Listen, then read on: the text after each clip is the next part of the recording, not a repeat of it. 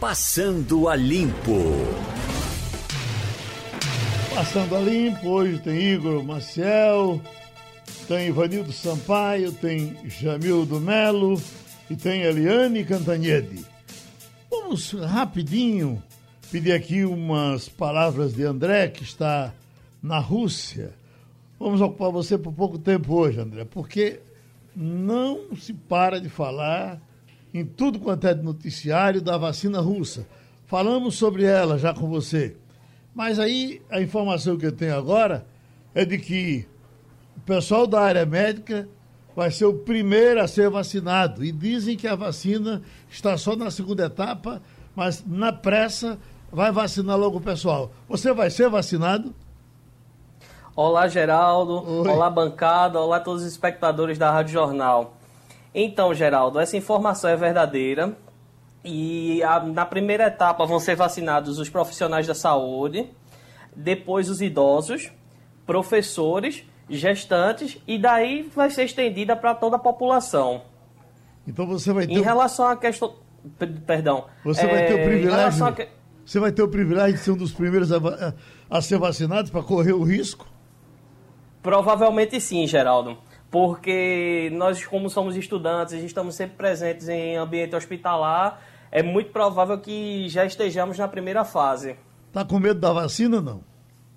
Não, Geraldo. Se for para o benefício de todos, pra, até para servir de cobaia nesse momento tão conturbado, eu não teria medo não. Aqui repercutiu também um fim de semana com certos tumultos pela Rússia, na parte norte teria havido um problema com o governador e teve passeata, teve movimento pesado. Acompanhou isso? Sim, Geraldo, acompanhei. Isso, isso já vem se estendendo de três semanas para cá. Na verdade, é na região perto de uma cidade chamada Vladivostok, que é no extremo oriente da Rússia.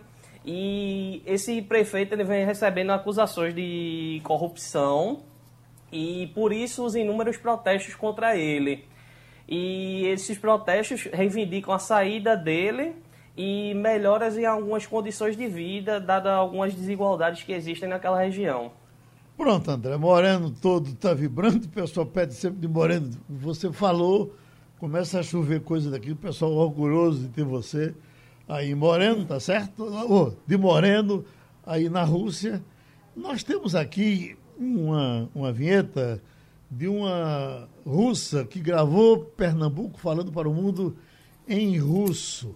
Deixa eu ver se, se uh, não sei se a gente pega a veta dela aqui, porque porque, vamos, escuta ela dizer, olha aí, escuta. Rádio Jornal на интернете. Радиожурнал «Пернамбуку» вещает миру. В России также слушают «Суперутро». Вы узнаете обо всем по радиожурналу. www.radiojornal.com.br Rádio Jornal. Ela me disse que esse saramunete aí quer dizer Pernambuco falando para o mundo. É isso mesmo? Exata, exatamente. Pernambuco falando para o mundo e falou também sobre a, o programa Supermanhã da Rádio Jornal também também, que todos escutam e que é o melhor programa. Olha, tá bom, amigo. Ok, André, um tá abraço, tá vice. Um abraço, Geraldo. Muito obrigado. Pronto, vamos partir para o pessoal da bancada. Ivanildo Sampaio, eu estou vendo aqui que uh, nós estamos no mês de agosto, é o primeiro dia útil de agosto. Aí eu tive o cuidado de pegar uh, o horóscopo. Ele diz aqui: Sol e Urano abrem o mês com a agência de renovar critérios de poder, patati, patatá, a cascata de, de, de um bocado de linhas aqui, que não vai dar para ler tudo, mas é, é, o mês de agosto chegando aí, o horóscopo antigamente, eu já disse aqui, quando a gente pegava a folhinha, já dizia assim, agosto, mês do desgosto. Eu não sei como era essa coisa no jornal, que era essa minha curiosidade. Mas no rádio é, era um terror aqui em Pernambuco e no Rio de Janeiro, quando a gente ia fazer programação por conta de Omar Cardoso. Primeiro porque era obrigatório ter horóscopo em qualquer programa que você fizesse, porque senão as mulheres não ouviam. Segundo, era a, a, a Omar Cardoso era uma audiência calamitosa e ninguém batia o Cardoso. Só para dar um exemplo, eu estive na Rádio Globo para trazer do, do, do, Rio de Janeiro uma ideia para cá, e eles não tinham como combater o Omar Cardoso, que era da Tupi, e Mário Luiz, que era o diretor de programação, disse que ia saindo um dia da rádio e tinha um, um bêbado uh, imitando o Omar Cardoso no bar. Ele disse, puxa vida, vou contratar esse bêbado. Contratou o bêbado, e o bêbado dizia, câncer, o seu signo faz isso e faz aquilo, patati patatá. E aí eu trouxe para cá para combater o Mar Cardoso aqui. Ninguém dava o nome dele. Era preocupou a Tupi de um jeito que ela dizia: atenção, minha gente, o Mar Cardoso só tem na Tupi, porque lá ninguém dava o nome desse cara que inventava o Mar Cardoso. Mas era uma forma de enfrentar. O, o, o jornal era tão essencial assim também ter o horóscopo, uh, uh, Ivanildo, até um certo tempo? Bom dia, Geraldo. Bom dia, ouvintes. O Jornal do Comércio, quando eu assumi, em 1987, já tinha uma tradição de publicar horóscopos. Uhum. E eu não tinha por que razão quebrar essa tradição. Continuei comprando serviços que serviam de agências, né? E, e tinha, depois nós fizemos pesquisas, e essas pesquisas mostravam como alto índice de leitura o horóscopo. Em algumas, algumas vezes, é, a página onde estava o horóscopo do caderno, era naquela época era caderno 2 era a página mais lida, mais lida do que a coluna social, mais, mais lida do que o futebol. Enfim, era realmente um fenômeno de, de aceitação por parte dos leitores. É, eu confesso a você que nunca me impressionei com, com horóscopo. Às uhum. vezes não chegava o horóscopo do ano, pegava de um ano anterior e botava e ninguém reclamava nada. Pronto, era exatamente isso que eu ia conferir contigo, porque lá na, na no, no caso da Rádio Globo, Uh, o, o, o, redator chegou no momento, procurou o diretor da, da rádio, só não tem que botar mais novo, não. É isso mesmo o tempo todo. Então faz o seguinte: você troca esse mês, o mês que é Ares, você troca para câncer, o mês de câncer você joga para Ares, você vai fazendo assim e a vida continua. E foi, foi, foi, foi, até o horóscopo perder por completo a credibilidade, pelo menos nos meios de comunicação. Mas parece que o Estadão ainda publica, não é, não é, é, é Ivanildo? Ainda publica. Com certeza. Tá certo. Igor Marcel, o fim de semana lhe chamou a atenção de que forma? Bom dia, Geraldo. Bom dia a todos. A gente acompanhou, já no, na sexta-feira, a gente acompanhou a decisão do, do PT, né? Da quinta para sexta, a gente acompanhou a decisão do PT em relação a Marília Reis.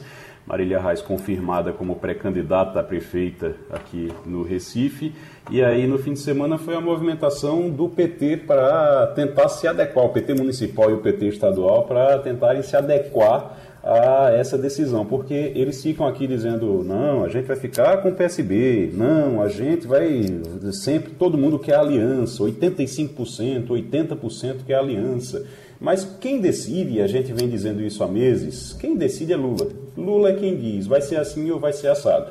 Quando Lula decidiu que Marília vai ser candidata, aí eles internamente tiveram que se juntar, conversar e dizer, olha, tudo bem, então vamos conversar com Marília para ver como é que vai ser. E agora vai ser um momento em que eles vão tentar adequar o discurso. É aquele discurso de eu não queria você, mas eu tenho que conviver então vamos conversar para ver como é que a gente pode adequar esse discurso. E isso começou já no fim de semana com o PT municipal. E o maior destaque do bloco do Jamil, do Jamil do Melo? É, Igor, Igor tocou aí nesse ponto, foi na sexta-feira, a gente revelou que o PT Nacional bateu o um martelo em nome de, de Marília. E já no domingo, na Folha de São Paulo, no meio de uma reportagem que o jornal tenta apresentar a briga aí dos primos, tem uma fala que mostra talvez o que será a consequência imediata nos próximos meses aí. Tem uma fala de Humberto dizendo que Marília tem apenas um projeto pessoal e não constrói nada coletivamente. Isso é a visão dele. O senador diz que Marília acha que tem uma carta branca do PT Nacional e que se a sigla realmente mantiver a candidatura dela, a militância não terá amor à causa. Ou seja, pode ser que ela leve o a, legenda, consiga a legenda para disputa, mas não tem apoio total do, do próprio partido. O que pode significar um, um, prejuízo grande, né? Imagina, o, o povo quando está unido às vezes perde, imagina desunido. E eu lembrei. Ah, foi um, um, um, final de semana de definições. O Podemos, na sexta-feira também, anunciou que nessa semana que entra tá, trará aqui lideranças nacionais para é, formalizar o apoio a Patrícia Domingues. E no campo do PSB, eles fizeram uma sinalização forte atraindo Júlio Lócio para uma reunião no Palácio, chamando para uma reunião no Palácio, no mesmo momento em que Lucas Ramos, que era um dos candidatos, pré-candidatos lá em Petrolina, foi afastado. A jogada foi colocá-lo na Secretaria de Ciência e Tecnologia, que ele deve estar assumindo virtualmente nesse exato momento, de maneira ele sair do caminho e criar condições para que o PSB lá apoie um nome que seja, inclusive, talvez oposição ao próprio PT, uma, uma, uma outra força, porque Odaci, com a postulação, a confirmação de Marília, pode não receber o apoio do PSB. Então a gente, como disse Igor, a gente está chegando a um momento de definições, né? Agora até o dia 15 de agosto, começam as convenções na sequência, vai se clarear qual são realmente os candidatos, de que maneira os partidos vão se apresentar. Agora, Ivanildo de Sampaio, com toda a, a, a, rejeição de um pelo outro, o caso de Humberto Costa e Marília, que são, a essa altura da vida, cordiais inimigos, mesmo assim ela chegou a chamá-lo para coordenar a, a, a campanha dela. Ela queria ouvir um não, ela ouviu, né? Ela, ela é neta de doutor Miguel Arraes. Ela sabe fazer política. Com esse gesto, Geraldo, ela quis dizer assim, eu estou tentando trazer o PT é, local para a minha campanha, eles não aceitaram. Então, quem, quem distorce são eles, não sou, não sou eu. É, é a, a, visão de Marília é essa. Ela não tem. É, evidentemente que ela não quer Humberto perto dela, porque Humberto já é, tá, atrapalhou a pretensa candidatura dela ao governo de Pernambuco. E agora, com, com essa, essa, esse gesto dela de convidá-lo para ser o coordenador, ela tinha certeza absoluta de que ele não aceitaria. O Geraldo. Vai ficar na imprensa e, e na memória dos, dos eleitores, que é Humberto intransigente e não Marília. Pois não, Igor? Ô Geraldo, eu estou lembrando agora porque Jamildo falou em Humberto, nessa fala de Humberto, e Ivanildo também pontua muito bem essa questão de Humberto com Marília, e eu estou lembrando, Jamildo vai lembrar muito bem de uma conversa que nós tivemos com Humberto, ele tava, Jamildo estava comigo, e na época, em 2018, o partido estava aqui querendo lançar, o partido aqui local estava querendo lançar Marília candidata ao governo do estado, de qualquer forma, e Humberto foi lá e recorreu à Nacional. E a Nacional botou a mão em cima e disse: não, não vai ter é, candidatura de Marília e acabou. E eu lembro que a gente perguntou a Humberto na época, disse, mas Humberto, como é que vai ser? Vai ser complicado, senador, porque uh, a militância aqui vai ficar contra, porque a militância estava querendo Marília, então vai ser difícil fazer uma campanha junto com o PSB, com a militância. Ele dizia, não, olha, a gente, o PT é desse jeito mesmo. E depois que decide, quando a Nacional decide, todo mundo aqui acaba se unindo, não tem isso de trabalhar contra pelo jeito valia para 2018, mas não vai valer para 2020, né, segundo Humberto. Estamos com o doutor José Robalinho, ex-presidente da Associação Nacional dos Procuradores da República. Vocês se acostumaram a ouvi-lo aqui. Falamos muito de Lava Jato, falamos de problemas nacionais. Ele esteve, inclusive, já aqui conosco no debate.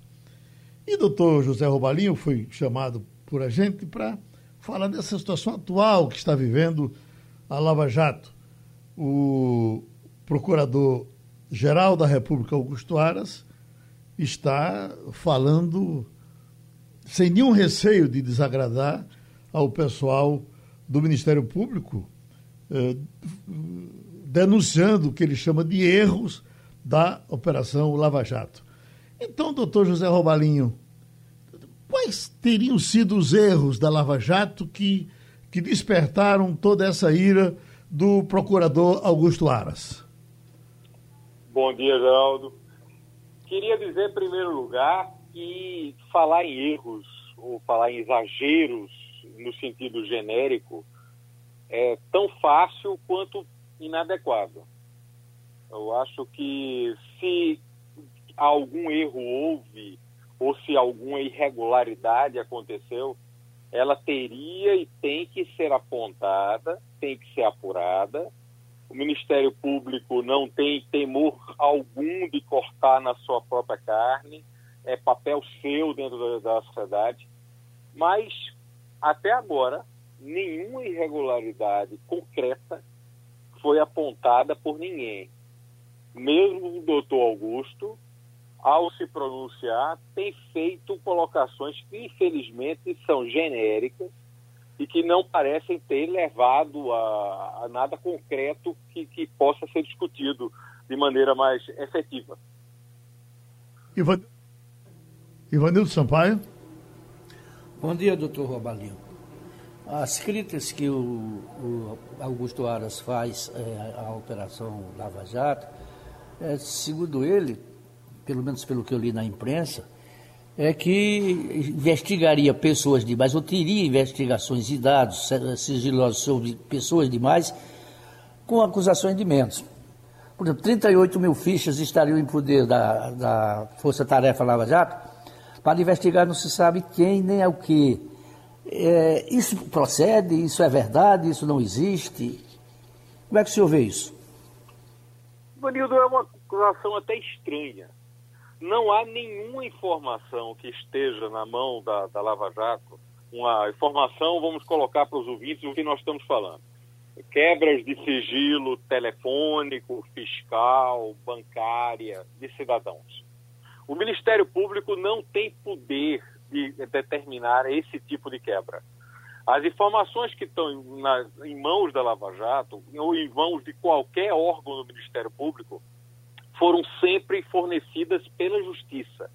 Só a justiça pode determinar esse tipo de quebra. Então, essa é a primeira coisa que tem que ser colocada. Busca apreensão, informações que sejam, que, que sejam coletadas de documentos e por aí vai. Segunda coisa, uh, não apenas o a juízo de Curitiba, ocupado até no início, ou até um ano e meio atrás, pelo ministro Sérgio Moro, mas os tribunais superiores que foram questionados diversas vezes pelos advogados mais bem preparados do Brasil, atacaram muitas vezes, questionaram, examinaram as razões que levaram a essas quebras, ou essas buscas e apreensões, essas coletas de documentos. E na imensa maioria, numa taxa de sucesso que é, inclusive, atípica de tão, de tão é, é, positiva. Foram mantidas as decisões. Ou seja, essas quebras foram mantidas pelo Tribunal Regional Federal da Quarta Região, depois pelo Superior Tribunal de Justiça e, finalizando alguns casos, mantidas também pelo Supremo Tribunal Federal. Então, nada de irregular nelas. A quantidade de, dados e de informações é apenas um testemunho da grandeza da investigação da Lava Jato, da qualidade da investigação, da quantidade de casos que tiveram que ser analisados.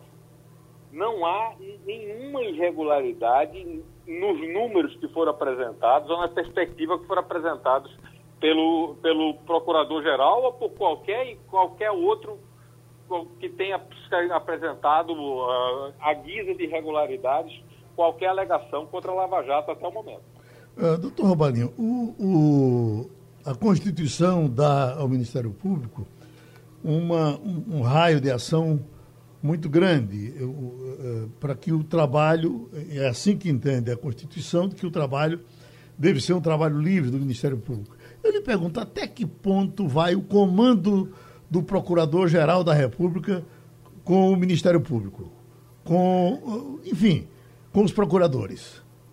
Esta é uma excelente pergunta, Geraldo. Veja bem, o, cada membro do Ministério Público tem independência funcional, o que significa que age de acordo com a sua consciência. Não existe hierarquia no trabalho do Ministério Público, como não existe no Poder Judiciário. Um desembargador, um ministro do seu STJ, os ministros do Supremo, podem até rever em sede de recurso a decisão de algum juiz, mas não decidem no lugar dele. O que o juiz decide, decide de acordo com a sua uh, convicção e com a sua leitura da lei. Da mesma forma acontece com o Ministério Público. No caso da Lava Jato, contudo, tem uma curiosidade que, que deve ser especificamente entendida pela população. O promotor natural da Lava Jato é o doutor Dalton Dallagnol. Então, os casos são dele, ele conduzirá enquanto for promotor natural, quando, enquanto não for é, não pedir para ser deslocado ou for promovido alguma outra situação. Mas a força-tarefa da Lava Jato, tamanho era o, o caso, a quantidade de informações, a quantidade de investigações, que teve que se formar um grupo de pessoas que apoia o doutor Deltan nessa investigação. Esse grupo foi formado por portaria dos sucessivos procuradores gerais que, é, presidiram o Ministério Público Federal de 2014 para cá. Ou seja, o doutor Rodrigo Janot, doutora Raquel Dodge e agora o doutor Augusto Aras. Então, o procurador-geral tem um poder grande de influenciar o andamento da Lava Jato, não por determinar como deve ser conduzida a investigação, mas porque ele pode afetar a condução das forças-tarefas, sim, realmente pode, tá? se tomar uma decisão administrativa de retirar o apoio, retirar os colegas que atuam junto com o promotor natural. Igor Marcel. Doutor Robalinho, a gente é, tem ouvido muitas críticas a, Aras e ele tem sido acusado de trabalhar contra a autonomia dos procuradores, do, do Ministério Público, ele tem sido acusado de trabalhar para o governo é, Bolsonaro, de atuar somente para tentar beneficiar o governo Bolsonaro, os interesses do presidente, mas é, colocando tudo isso de lado e a gente pensando de forma prática, é, dentro das regras, dentro daquilo que a gente conhece. Se o, o que é que pode ver, se isso realmente aumentar, se isso crescer ao ponto de ficar insustentável. O que é que pode acontecer? Existe algum tipo de punição? Existe alguma forma de o, os próprios procuradores, os promotores se juntarem para afastar ele ou alguma coisa? Isso pode acontecer em algum momento? Ivo, o cargo de Procurador-Geral da República é um cargo fundamental na estrutura brasileira, inclusive pelo poder, pelas atribuições constitucionais que tem o seu titular. Então, duas coisas são importantes dizer. O procurador-geral, ele está no mesmo nível, tem a mesma situação funcional do que os ministros do Supremo. Isso significa o seguinte: ele não responde a corregedorias, ele está acima das corregedorias. Então, ele está acima do CNMP, ele preside o CNB, ele não se submete ao Conselho Nacional do Ministério Público, ele está acima da Corregedoria Geral do Ministério Público Federal. Então, qualquer. Isso eu não estou falando, gostaria de deixar muito claro, do doutor Augusto Aras, mas de qualquer procurador-geral. Então, ele responde em tese e apenas perante o Senado Federal. O Senado Federal pode, como pode com os ministros do Supremo e algumas outras altas autoridades da República, em tese, fazer um processo de impedimento de afastamento, que nunca aconteceu, justiça foi feita, tá? e não me parece que tenha perspectiva de acontecer tão cedo. Nós, procuradores e promotores, tá? não temos nenhuma ferramenta, nenhum instrumento de retirada do, do, do, do na chefia da instituição. Jamil do Melo.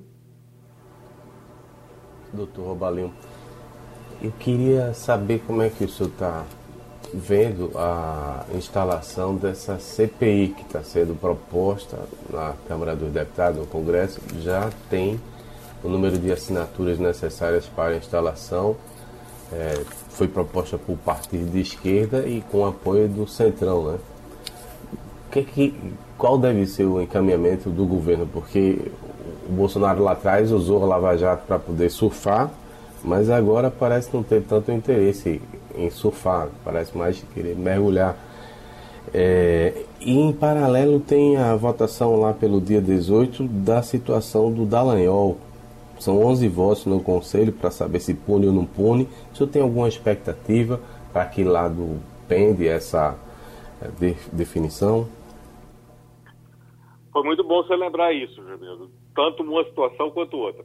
Começando pelo Congresso Nacional, a Câmara dos Deputados especificamente, eu, o que eu posso dizer é que nós esperamos, confiamos no Congresso e na Câmara dos Deputados, que uma CPI com essa conformação não seja instalada. Até porque, foi aqui que começou a nossa conversa, até agora, nada de concreto, nada que possa realmente ser apurado sobre irregularidade da investigação da Lava Jato foi apresentado. Com todo respeito, não apenas as colocações genéricas do Procurador-Geral da República, doutor Augusto Ares, mas também com outras que já foram apresentadas antes. Não vejo objeto definido nenhum a ser investigado. Ficaria apenas com o papel de ser uma espécie de vendeta de forças políticas que foram atingidas contra uma investigação que, eu repito, passou por todas as instâncias do Poder Judiciário, todos os tipos de controle que a Justiça permite, com contraditório, com discussões, e que até agora foi excepcionalmente bem sucedida, não apenas do ponto de vista judicial, como do ponto de vista de mudança nos comportamentos tá, da, da administrativos e políticos no país.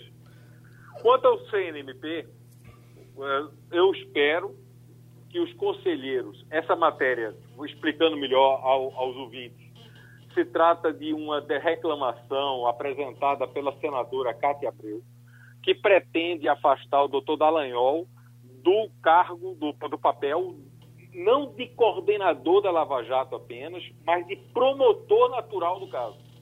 Se trata de algo muito grave. Afastar o promotor natural, afastar o juiz natural de um caso, é contrariar o que a Constituição determinou para garantir a independência dos magistrados.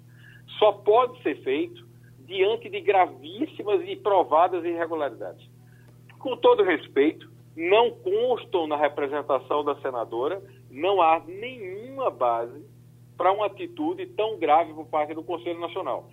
É muito importante que a população e cada um do país que meus ilustres colegas do Ministério Público do Estado de Pernambuco, do Ministério Público Federal do Brasil inteiro, atentem para a gravidade dessa investigação e conversem com o Conselho Nacional, dialoguem com o Conselho Nacional, para que isso não aconteça, para que isso não seja superado. Pronto, a gente agradece ao doutor José Robalinho Cavalcante, ex-presidente da Associação Nacional dos Procuradores da República, mais essa contribuição com o Passando a Limpo. Já estamos com Eliane Cantanhede. Eliane, eh, acabamos de entrevistar o doutor José Robalinho, ex-presidente dos Procuradores da República. Tem uma pergunta que eu ia fazer para ele, que não deu tempo, e eu queria fazer para você. Que riscos nós estamos correndo de ver todo esse trabalho tão elogiado de Lava Jato, com uma crítica aqui ou ali, como teria que acontecer em qualquer coisa que se fizesse na vida, mas ver tudo isso arquivado, jogado para lá, e no final alguém dizer, olha, é, fica tudo como estava. A gente viveu isso, por exemplo, na, uh, uh, no afastamento de Fernando Collor, né? depois dele tá aí arrotando, dizendo que estava tudo errado, foi isso que terminou, e, e, isso terminou desse jeito. A gente corre o risco dessa Lava Jato terminar do mesmo jeito? Oi, bom dia, bom dia. Geraldo, colegas, ouvintes. É, essa é a pergunta que não quer calar aqui em Brasília, Geraldo, porque uh, o que, que todo mundo está se perguntando? Até onde o Procurador-Geral da República, o Rodrigo Aras, quer chegar com esses ataques à Lava Jato? E aí eu acrescento o seguinte: esses ataques, né, essa investida contra a Lava Jato, elas, eles não são só do Rodrigo, do, do Augusto Aras. Pelo contrário, o Augusto Aras se articulou muito bem com a Câmara, com o Senado, com o Supremo Tribunal Federal, com uh, o Conselho Nacional do Ministério Público, até com o CNJ. Ou seja, é um ataque sistêmico a Lava Jato e nesse ataque o Augusto Aras é apenas o, o porta-voz, a ponta de lança. Né? E aonde se quer chegar com, com tudo isso? Quando eu converso com ele, ele me diz o seguinte, que na verdade ele quer uma correção de rumos, porque houve excessos, porque há várias suspeitas em relação à Lava Jato. Ele não é, é, discrimina, não detalha para mim o que, que são esses excessos. Mas conversando daqui e dali, o que que essas pessoas contra a Lava Jato acham? É, principalmente no meio jurídico, que a Lava Jato investigou gente que tem foro privilegiado sem poder é, é, investigar, que usava de sistemas, instrumentos que são ilegais, como grampos ilegítimos, que usou muito de busca e apreensão e de condução coercitiva para, enfim, pressionar, fazer chantagem contra as pessoas. Aí a gente diz o seguinte: peraí, peraí, tudo isso é suspeita, tudo isso aí é hipótese. E como você disse, Geraldo, é claro que tudo que é feito pelo ser humano, ele pode ter erro, a gente é sujeito a erro. Né? Até nós, jornalistas, nós somos sujeitos a erros. Né? Pode ter tido um excesso daqui, um excesso dali. Agora, desfazer a Lava Jato, né? demolir a Lava Jato, eu acho isso muito grave, porque a Lava Jato, se não tivesse a Lava Jato, onde estaria Sérgio Cabral? Será que ele estaria preso e condenado a quase 300 anos? Ou ele continuaria roubando do povo brasileiro? Sabe, a Lava Jato pegou os maiores empreiteiros do país, pegou governadores, presidente da Câmara, ex-presidente da República, ou seja, é, eram os valores da corrupção no Brasil são estratosféricos. A Lava Jato era prof, profundamente necessária. Se há excessos, corrige-se, né? Vamos corrigir. E quando o Aras fala em corrigir, corrige-se. Só que o que a gente está vendo não é isso, não. O que a gente está vendo é uma espécie de desmanche da Lava Jato, inclusive com o risco. São três riscos. Um, de se demonizar os agentes principais da Lava Jato. Demonizar o Moro, que agora ele já era o inimigo número um dos petistas. Agora o Moro virou inimigo número um dos bolsonaristas. Então está sob ataque. Aí demoli a imagem do Deltan Dallagnol, demoli aquelas pessoas todas que fizeram bem ao país. E o, o segundo risco é de interferir diretamente nos processos que estão em andamento. No Supremo, na primeira instância, na segunda instância, pode impactar sim e jogar tudo para o alto. E o terceiro, já tem gente temendo que muita coisa que foi feita seja desfeita e seja arguída a nulidade. Os advogados estão todos assim, com a bocona aberta, um jacarezão ali, a bocona aberta, para abocanhar essa chance de desfazer, de anular processos já julgados, pessoas que já estão condenadas e cumprindo pena. Ou seja, é um momento de muita gravidade. Helena, se a gente esticar um pouco o laço, a gente vai chegar à conclusão de que a própria eleição de Bolsonaro teve a ver com a ação da Lava Jato. Uh, uh, ele foi defensor da Lava Jato, ele quis, inclusive, o, o, a, principal estrela da, da Lava Jato para ministro. Claro que a gente sabe o que aconteceu depois, mas isso é suficiente para que até agora Bolsonaro não tenha dado uma palavra a favor da Lava Jato? Pelo contrário, né? Ele não deu uma palavra a favor da Lava Jato, nenhuma palavra, e, ao mesmo tempo, ele agiu contra instrumentos super importantes da Lava Jato. É, o COAF foi intervenção do presidente Jair Bolsonaro. O COAF saiu do Moro, saiu da Justiça e foi parar no Banco Central. Né? É, Receita Federal. O Jornal Estado de São Paulo fez uma manchete de primeira página mostrando algo que nunca foi desmentido, que o presidente Bolsonaro se reuniu com gente da Receita para é, acabar, suspender multas contra o, a igrejas evangélicas que são da base do apoio dele. Né? Terceiro, o, a Polícia Federal. O Moro, o limite do Moro, a saída do Moro do governo foi quando, depois de COAF, depois de Receita, o presidente é, deu sinais, segundo o Moro, de interferência na Polícia Federal. E agora faltou o último dado de, de investigação, que é Ministério Público. E é o Ministério Público que está dividido, rachado e em chamas. Então, COAF, Polícia Federal, Receita Federal e Ministério Público, tudo em chamas. E aí o, o presidente ontem disse que não, que foi só o Moro sair do Ministério, que ó, fez-se a mágica e está tudo acontecendo. É, não sei se é bem assim não. Há coisa, há, há muita suspeita sobre é, o que que está acontecendo e o que que vai acontecer, não apenas com a Lava Jato, mas com todo o resto. Essa semana, só para concluir, Geraldo, essa semana tem uma reunião é, do Aras com o Sistema U, né, Ministério Público MPU, o CGU, AGU, TCU, para discutir uma reformulação nos acordos de leniência, tirando o poder do Ministério Público e dando mais poder à, à Advocacia Geral da União, a AGU, que é um órgão do governo, é um órgão do executivo. Igor Maciel. Eliane, muito bom dia.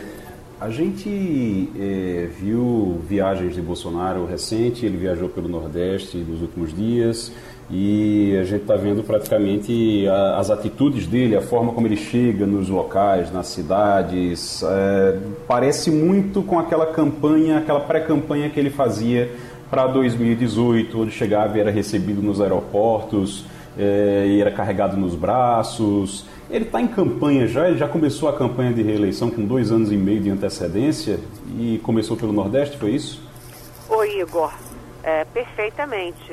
O que a gente está vendo, o que a gente está assistindo é o Bolsonaro da campanha de 2018 o presidente jogou fora a roupagem de presidente da República e assumiu a roupagem de candidato.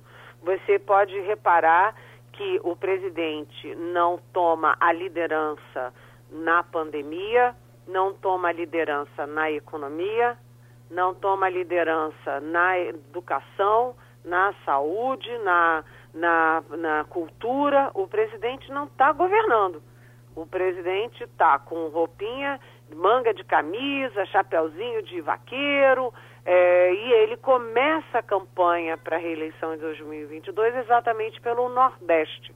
E ele começa pelo Nordeste por quê? Porque o Nordeste é o bolsão que a gente chama bolsão vermelho, onde todos os governadores ou são do PT ou são aliados ao PT. E quando o Bolsonaro começa a campanha pelo Piauí, o Piauí tem um governador do PT e quem recepciona o Bolsonaro no estado não é o governador. Isso é impressionante, né? Quem recepciona o presidente não é o governador, é o Ciro Nogueira, que é um senador do Centrão e que está sendo considerado assim o líder informal do bolsonarismo no Congresso. E a outro estado, Bahia, governado pelo PT, depois ele foi ao Rio Grande do Sul, tudo em campanha. Vocês olham as imagens, aliás, sem máscara, fazendo aglomeração, tocando as pessoas, como se a gente não tivesse chegando a 100 mil mortos. O presidente Jair Bolsonaro abdicou da condição de presidente e assumiu a condição de candidato dois anos antes. Jamildo Melo. Muito bom dia, Eliane. Bom dia. É, na pandemia, todos nós tivemos que controlar gastos, né? reduzir despesas, porque não se sabia se mais à frente haveria até receita. Quem trabalha, quem não trabalha no serviço, público tem esse dilema todo, todo fim de mês, muitas vezes, e ainda mais no meio da pandemia. Esse preâmbulo para citar a insanidade do governo federal de Paulo Guedes de propor essa CPMF. É, você acredita que o presidente está se esquivando porque já tem um, um, componente aí eleitoral forte no, no comportamento dele?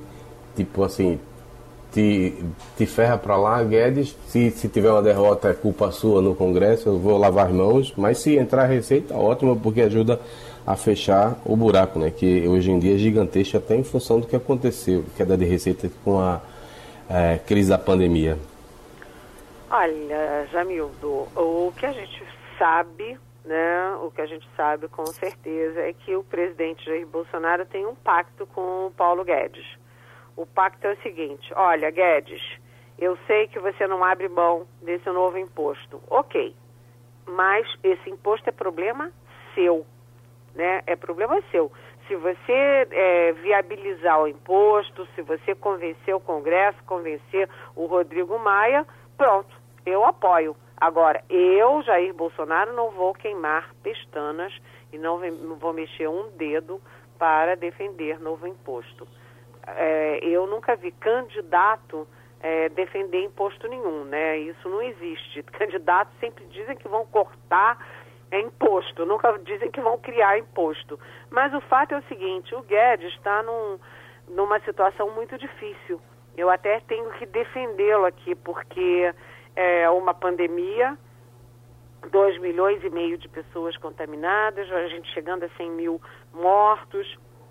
Hoje mesmo a manchete do Estadão é que o padrão de vida do brasileiro deve ter uma queda recorde, é a maior queda é, do PIB per capita desde 1940 por causa da pandemia as empresas quebrando, os empregos esfarelando, as pessoas indo para a rua. Vocês já viram como está aumentando o número de pessoas na rua? Porque não tem, não tem renda, não tem como pagar aluguel, vai para a rua. Né? É, a situação é dramática e o Paulo Guedes tem uma obsessão de salvar empregos, então ele defende a desoneração da folha de pagamentos. Mas para isso, perde receita de um lado, ele tem que conquistar receita de outro. E para você aumentar a receita é via imposto. Então, hoje, ontem, o presidente, aliás, veio fazer campanha no meu bairro. Ele ontem veio pela primeira vez no meu bairro, aqui naquela padaria no meu bairro, aqui em Brasília. Mas o presidente, pela primeira vez, fez uma defesazinha da CPMF, da nova CPMF, dizendo: não, esse imposto não vai aumentar a carga tributária acho muito difícil ter um novo imposto que não aumenta a carga tributária e a situação é dramática e as negociações continuam entre Paulo Guedes e Rodrigo Maia, porque o Rodrigo Maia botou o pé na porta e diz: imposto aqui não passa. Mas o Rodrigo Maia também tem que dar alguma solução, porque só dizer que não tem novo imposto, mas é, tem que cortar é, despesa, cortar despesa como? Se você está numa pandemia, gastando tudo que tem, que não tem, para tentar salvar aí pessoas, empregos e tal. A situação é complicadíssima, muito tensa e com o presidente meio lavando as mãos e jogando no colo do Paulo Guedes. E Ivanildo Sampaio. Bom dia, Eliane. Bom dia. Algumas decisões do ministro Alexandre de Moraes eram muito criticadas pelos bolsonaristas. Ele estaria tomando medidas que prejudicava diretamente a presidência da República, o próprio presidente. Mas as mais recentes medidas tomadas por ele em relação a notícias divulgadas em mídias sociais levaram também adversários de Bolsonaro a acreditar que o ministro foi longe demais. Ele estaria praticando censura, simplesmente censura. Você concorda com isso? Ixi, oi, essa é uma pergunta dificílima. É, eu diria o seguinte, que esse debate é um debate super importante, porque as redes sociais são uma novidade não apenas no Brasil, mas no mundo. E os países estão é, muito apanhando muito de uma regulamentação, porque se fala é, da, da liberdade de expressão, se fala que todo mundo tem direito à opinião, mas espera aí, liberdade de expressão e opinião é uma coisa, né? Você usar a internet ou qualquer veículo para atacar a honra das pessoas injustamente, difundir mentira, conclamar pessoas para atacarem os ministros do Supremo, atacarem as famílias do Supremo irem para casa para a porta da casa das, dos ministros do Supremo. Isso não é liberdade de expressão e isso não é uma opinião. Isso é um crime. Né? Então, eu estava conversando com o ministro do Supremo é, na, na sexta-feira e ele estava dizendo: se a pessoa está com uma arma na mão, você tem que tirar essa arma. E esse pessoal da internet está usando a internet como arma para atirar nas pessoas. Então é uma discussão que eu acho importante. Você tem razão. Eu tenho lido muita gente, é, muita gente boa, muita gente, é, em, sabe, de quem assim eu em quem eu confio muito, em quem eu acredito muito, dizendo que o Alexandre de Moraes está extrapolando limites. Mas eu tenho aqui minhas dúvidas sobre o que fazer se a pessoa vai para a internet e diz é, conclama as outras para estupar, estuprar as filhas dos ministros do Supremo. O que, que você diz? Isso é, é liberdade de expressão? Eu acho que tem uma diferença entre democratice e democracia. Ninguém pode ameaçar estuprar ninguém. Se você está ameaçando, você tem que ser impedido de consumar o seu crime e impedido de chamar as pessoas para cometer crime. Então, é uma discussão que eu, eu mesmo tenho algumas dúvidas, tem, algumas não, eu tenho muitas dúvidas, mas é, tem argumento para os dois lados. Helena, o Supremo Tribunal Federal retomando os trabalhos agora, quais são as, as preocupações, qual é a agenda prioritária do Supremo nesse momento? Olha, o Supremo volta do recesso com uma coisa, são duas coisas importantes, duas mudanças importantes. Ele vai mudar a presidência. Sai o Dias Toffoli, que é o ministro considerado mais próximo do Bolsonaro, e entra o Luiz Fux, que é um ministro considerado muito suscetível à pressão popular, à pressão da opinião pública. Isso é uma mudança importante no Supremo. A outra por, é, mudança é que sai o decano Celso de Mello, que completa 75 anos e que é, uh, enfim, ele é um ministro super respeitado. Eu estava conversando com o Gilmar Mendes no outro dia e o Gilmar Mendes, que é muito vaidoso, né? O Gilmar Mendes estava falando, eu sou fã do Celso de Mello. Aí quando o Gilmar Mendes falou isso, eu pensei, puxa, essa é uma boa definição. Os ministros do Supremo são todos fãs do Celso de Mello pela bagagem, pela seriedade, pela capacidade de estudar. Ele é um quase um professor do Supremo. Sai ele e entra o primeiro-ministro indicado pelo Bolsonaro. E o Bolsonaro já disse que quer alguém terrivelmente evangélico. Há um temor de quem pode ser um ministro terrivelmente evangélico lá no Supremo Tribunal Federal. Agora, como pauta é, você vai ter a questão das fake news, que é um debate nacional e que está dentro do Supremo também. Até que ponto o ministro do Supremo pode bloquear as contas no Brasil e no exterior, as contas do Facebook? Essa é uma bela discussão. Tem a questão do foro privilegiado para o Flávio Bolsonaro, que foi decidido no recesso e agora deve ir para uma das turmas. Vai manter foro privilegiado lá no Rio ou não. Tem a questão da busca e apreensão em gabinetes no Congresso Nacional, porque a Câmara age de um jeito, o Senado de outro, a Rosa Weber pensa de um jeito, o Dias Toffoli pensa de outro, isso é uma outra questão. E pode-se voltar a discutir a questão da prisão em segunda instância, dependendo de como o Congresso eh, leve esse, esse tema. Ou seja, muito tema importante, eu acho que o foco vai estar fortemente no Supremo nesse segundo semestre. Eu estava lhe ouvindo um dia desses, Helene, com o seu grupo, eh, analisando as coisas do Brasil, e tratou-se do golpe mortal sofrido pelo PSDB, esse golpe final, pegando Geraldo Alckmin e pegando Serra. E aí o destaque era que Fernando Henrique, que estava dando entrevista, a gente até para conseguir uma para cá, deu um trabalho danado, porque ele estava dando quase três entrevistas por dia, ele deu uma recolhida, mas eu estou vendo agora, Fernando Henrique diz, é preciso despertar a confiança na economia e dar clareza às privatizações.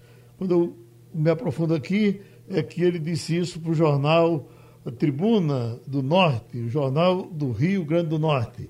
Será que ele está adquirindo coragem, readquirindo coragem a partir do norte para voltar para o trabalho? Pois é, o, o, inclusive o Fernando Henrique era tipo, postava coisas nas redes sociais e tal, sempre pontuando, e depois da, do Serra e do Alckmin, né, ambos ali estão sendo é, é, denunciados por lavagem de dinheiro, é, por é, Caixa 2, etc., o Fernando Henrique se recolheu e calou a boca. Essa, a, a política brasileira né, foi pautada durante, desde 1994, a política brasileira é dividida, polarizada entre é, PT e PSDB. Com a debacle do PT ali, prisão do Lula, dos ex-presidentes, ex-tesoureiros, e depois a, o Aécio Neves caindo na rede, isso mudou todo o tabuleiro da política brasileira. E daí você tem o fator Bolsonaro. O Bolsonaro se elege exatamente nesse, nessa terra arrasada. E isso agora se aprofunda, porque é, o PT muito ferido, de um lado, né, o Lula muito envelhecido, ele não está conseguindo liderar as esquerdas e está imobilizando o PT. Do outro lado, você tem é, todos os ex-candidatos à presidência do PSDB numa situação, vamos dizer, no, minimamente desconfortável.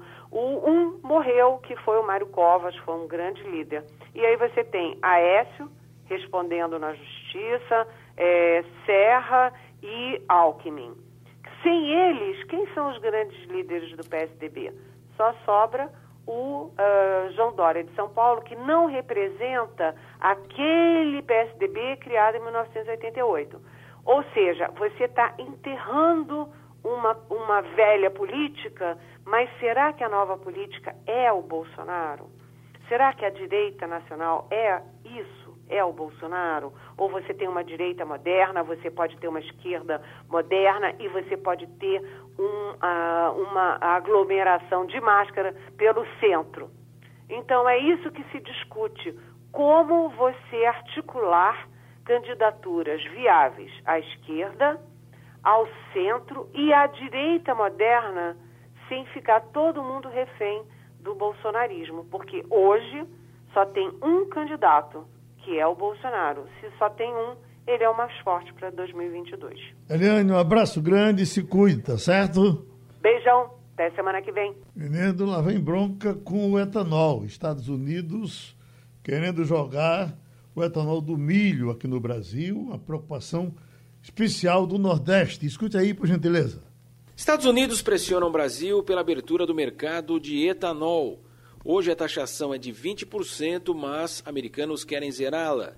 Atual modelo expira em agosto e preocupa o presidente da Única, União da Indústria de Cana-de-Açúcar.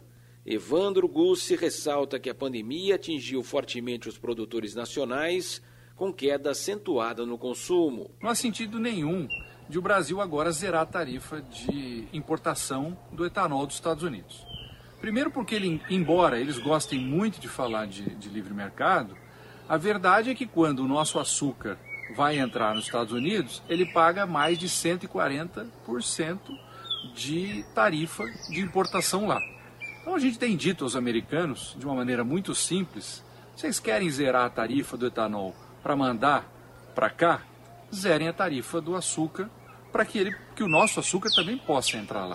Governo brasileiro sinaliza com o fim da cota de 750 milhões de litros por ano com alíquota zero nos Estados Unidos, o modelo de mistura do etanol à gasolina não saiu porque as petroleiras locais não deixaram o mix de 10% com o biocombustível. E o resultado é um grande excedente do etanol à base de milho. Com a reeleição cada vez mais ameaçada, Donald Trump busca votos com saídas econômicas aos empresários do seu país mas o presidente da Frente Parlamentar da Agropecuária, o deputado Alceu Moreira, demonstra que o governo Bolsonaro terá de escolher quem vai agradar, ao mexer com uma base considerável de parlamentares no Congresso. Nós, por todas as autoridades que conversamos, diz que nunca houve esse compromisso de deliberação. No ano passado, já passamos de 600 milhões para 750 e já foi uma, um aumento bastante elevado. Infelizmente, gostamos muito do povo americano, mas muito mais dos brasileiros. Não permitiremos, com certeza, que a verdade comercial do etanol possa vir ao Brasil o etanol de milho no Brasil neste momento seria de graves consequências, principalmente para o Nordeste brasileiro. Na semana passada, os ministros da Economia, Paulo Guedes, da Agricultura, Tereza Cristina, Relações Exteriores, Ernesto Araújo e Minas e Energia, Bento Albuquerque, se reuniram e decidiram pelo fim da cota, sem definições sobre alíquota. A ministra da Agricultura é sensível às demandas dos usineiros, mas caberá ao presidente Bolsonaro a última palavra. O deputado da Frente Parlamentar do Biodiesel, Jerônimo Gorgen, reforça o peso dessa decisão. O Brasil alcançou uma relação diplomática comercial com os Estados Unidos diferente nesse momento desse novo governo. Mas nós temos que, obviamente, ficar atento para que essas negociações não impliquem prejuízos ou perda de competitividade para alguns setores, como o caso do etanol. Estamos acompanhando intensamente essas movimentações, mas o biodiesel e o etanol, como política energética no Brasil, devem ser consolidados e não podem nessas relações ter perdas que sejam irreversíveis. No Congresso, os parlamentares do Nordeste e os ligados ao agronegócio descartam a cota e defendem a taxação total. O governo pode fixar um meio-termo, 10%, e terá dificuldades porque havia acordo pelo etanol e trigo em troca das compras americanas de cotas maiores de açúcar e o fim do embargo à carne bovina do Brasil, ambas em vigor. Para a gente fechar, Ivanildo, isso vai terminar em quê? Lembrando a você, Geraldo, que a gente entrevistou o Renato Cunha uhum. recentemente e ele falou sobre essa questão do etanol. Do etanol. É, é, realmente prejudicial para o Nordeste. É, acho que os nossos políticos do Congresso têm que se unir em torno desse tema e fazer pressão para não permitir essa entrada gratuita do etanol americano no nosso mercado. Pronto. E terminou o Passando a Limpo. Passando a Limpo.